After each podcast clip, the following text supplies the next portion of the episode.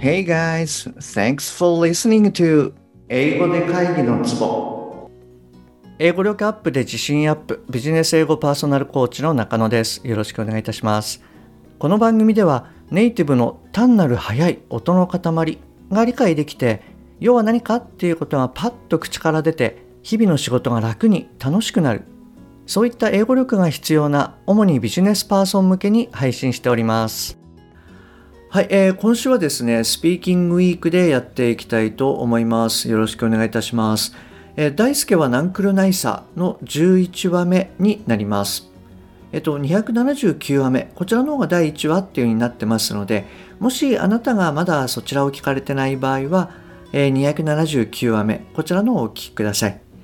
で、今回聞いていただきますと、まあ、会議とかの場でですね、ちょこちょここう出てくるフレーズ、はい、こういったものが理解できると思いますので、ぜひ最後までお聞きくださいね。えー、本題の前に1点ご連絡させてください。はい、えー、この番組は一般社団法人トリプル C 協会のご提供でお送りさせていただきます。えー、代表理事の菅沼直子さん、どうもありがとうございます。え今日はですね、改めてトリプル C 協会が運営されている、え英語発音技能検定 EP プロ、こちらについてご紹介したいと思います。で級はですね全部で4つあります、えー、3級2級1級特級です。で、えー、最初はですね3級か2級のいずれかを受ける必要があります。で合格レベルの目安をまあ一部抜粋してお伝えすると3級はですね英語と日本語の発音の違いを理解している。2級は英語特有の発音の仕方を理解し、まあ、発音できる1級はネイティブスピーカーと遜色のない滑らかで安定した発音ができる。で、えー、最後の特急なんですけれども、えー、大変優れた発音スキル及び指導力を身につけている。プロへの発音指導ができる。ネイティブスピーカーよりも細やかな指導ができるというものになってます。まあ、ちょっとですね、砕けた言い方をすると、まあ、3級は発音としての基本を理解。で、2級は英語の発音の違いを意識し実践できると。で1級は、まあ、ネイティブに近い発音。で、えー、特級はですねさらに発音スキルがあってそしてネイティブよりも細やかな指導ができるというイメージになります。ですのでもしあなたがですねやっぱりビジネスでこう英語を使うということであればまずは2級を目標にでできれば1級を取得されればまあ、聞き手もですねあなたの英語をこうスムーズに理解しやすくなって、えー、より仕事が進みやすくなるというふうに考えてます。であの先日もですねお伝えしました通り特急ホルダーの、えー、富澤真由美先生がですね2023年9月2日20時から、えー、EP プロ1級への壁を乗り越えるという、えー、ウェビナーを行われます。であのトリプル C 協会およびそのウェビナーのリンクっていうものを説明欄に貼っておきますのでぜひ一度チェックしてみてください。で次回はですね試験結果のフィードバックに関する内容こちらの方をご紹介したいと思います。はいじゃあ早速ですね今日のワークに入っていきたいと思います。で、えー、いつものようにですね流れとしては通常の日本語簡単な日本語英語の順番でいきます。で、えー、振り返りの後半ではですね通常の日本語簡単な日本語ポーズを入れて英語という形になります。ですので、えー、ポーズの時にですねあなたもぜひ英語で発話をするようにトライしてみてください。じゃあいきますね。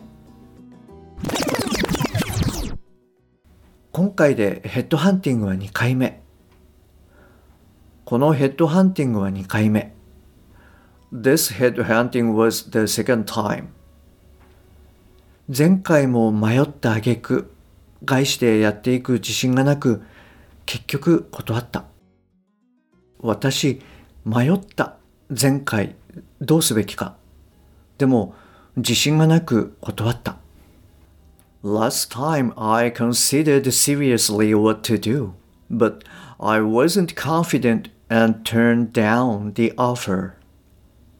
環境は良くなったとしても成果が出せるか不安だったからだ。私、不安だった。役に立てるか。もし環境が良くなったとしても。I wasn't sure if I could contribute to the company even if the work environment improved. 結局、自分は今のところでも結果が出せるから大丈夫と自分を騙しつつ会社に残る道を選んだ。結局、私は断った。私は言った嘘を自分に。私は出せる結果を今の会社でも。In the end, I declined the offer. I told a lie to myself that I could achieve good results even in my current company. はい、えー、今日のストーリーはここまでになります。で、後半はですね、えー、今回出てきた日本語から英語、これをまあざっとおさらいしてみようと思います。で、えー、通常の日本語、簡単な日本語、えポーズを入れて英語でいきます。なので、あなたもですね、あの、ポーズのタイミングでぜひ、え英語を発話するようにしてみてください。はい、じゃあいきますね。今回でヘッドハンティングは2回目。このヘッドハンティングは2回目。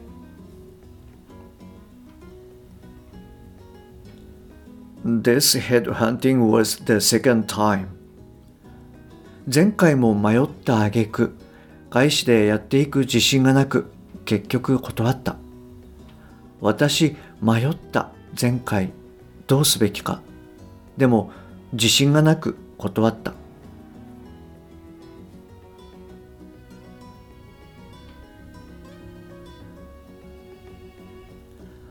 Last time I considered seriously what to do, but I wasn't confident and turned down the offer.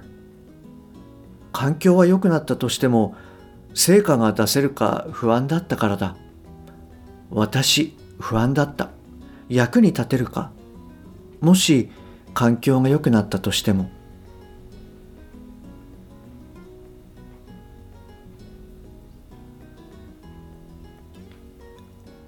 I wasn't sure if I could contribute to the company, even if the work environment improved.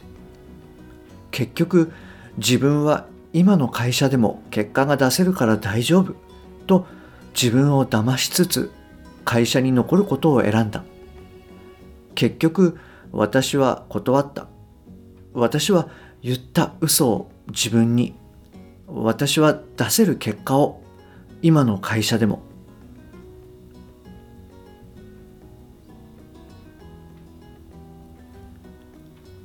In the end, I declined the offer. I told a lie to myself that I could achieve good results even in my current company. はい、こんな感じになります。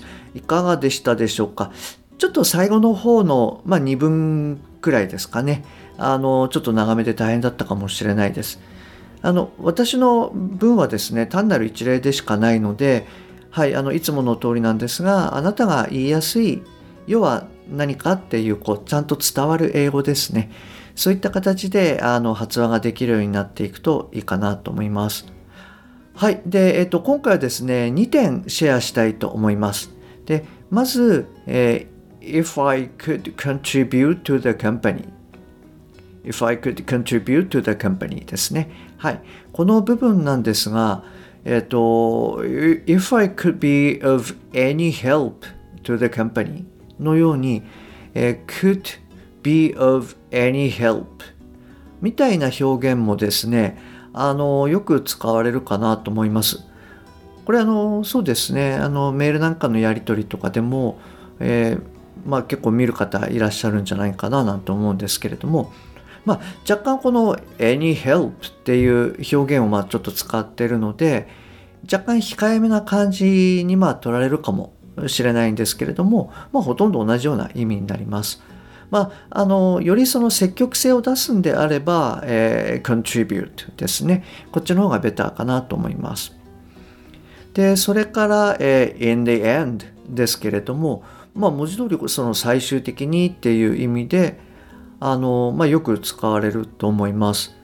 で、この、まあ、最終的にっていう言葉って結構あって、よくあの仕事なんかでもあのあなたも耳にするかもしれないんですけれども、えー、ultimately とか、えー、eventually はい、こういう単語もですね、よく使われます。ultimately と eventually。はい、こちらもですね、あの、せっかくなので合わせて覚えてしまうといいかなと思います。